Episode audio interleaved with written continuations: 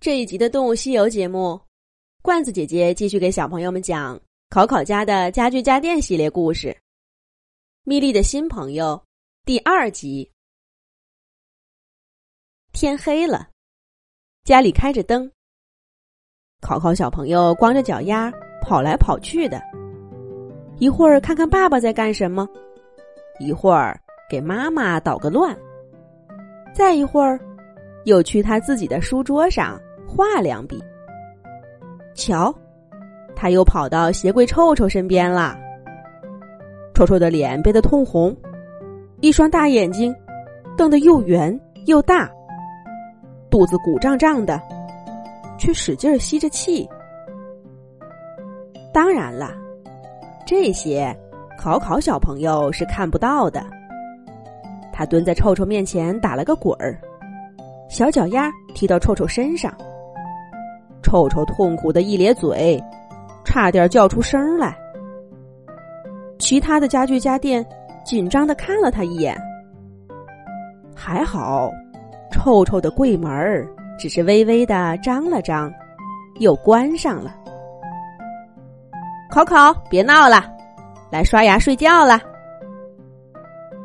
考考妈妈的话就像一句特赦令，家具家电朋友们。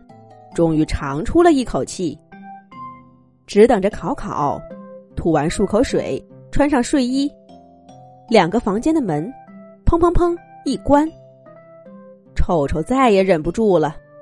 只见他柜门一开，哗啦啦，倒出了半个陶瓷兔子。紧接着，叽里咕噜，咕噜叽里，桌子摞摞的抽屉。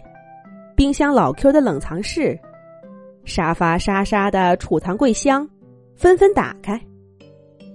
米莉带回的陶瓷碎片儿，全都散落在客厅的各个角落里。好险，好险！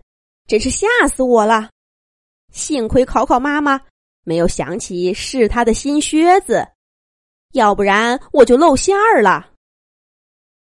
还说呢。本来藏在冷藏室最下面，万无一失。这个抽屉里放的都是些从来不用的东西。谁知道考考爸爸心血来潮，到这儿来找调料。幸亏他足够粗心，还以为我藏的这些绿色碎片是新买的芥末呢。我这才叫危险！考考小朋友。把碎片从抽屉里拿出来看了，要不是考考妈妈叫他，他肯定要拿着玩儿。这小朋友记性差，看起来也不是件坏事儿。家具家电朋友们明显惊魂未定。自打考考一家提前回来，大家当机立断，分散放置了陶瓷兔子不同的身体部位。可他们的心始终悬着，板凳小六还中途紧急转移了几次阵地。那可是在考考一家眼皮子底下呀，真是比当间谍还刺激呢。大家这会儿终于有机会交流几句，总算恢复了正常状态，困意也跟着上来了。我说米莉，我们能帮你的也就到这儿了。明天，赶紧找机会把这些陶瓷碎片搬出去，小心点儿，别让人家给你当成小偷了。哦，困了困了，我得睡觉了。就是就是，米莉也别任性了，明天我们给你打掩护，赶紧把这烂摊子给处理了吧。家具家电朋友们打着哈欠。嘱咐了米莉，马上就睡倒了一片。可小猫咪莉却一点儿也不困。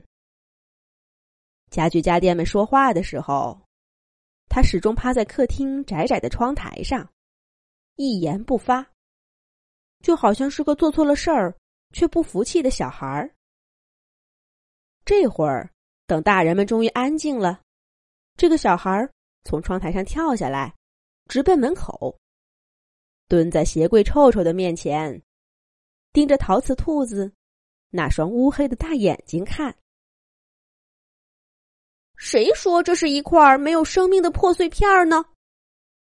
上个星期，小朋友们给花瓶的鲜花浇水的时候，这双眼睛眯成了一道缝儿。再上个星期，有个小宝宝摔倒了哭，这双眼睛满是担忧。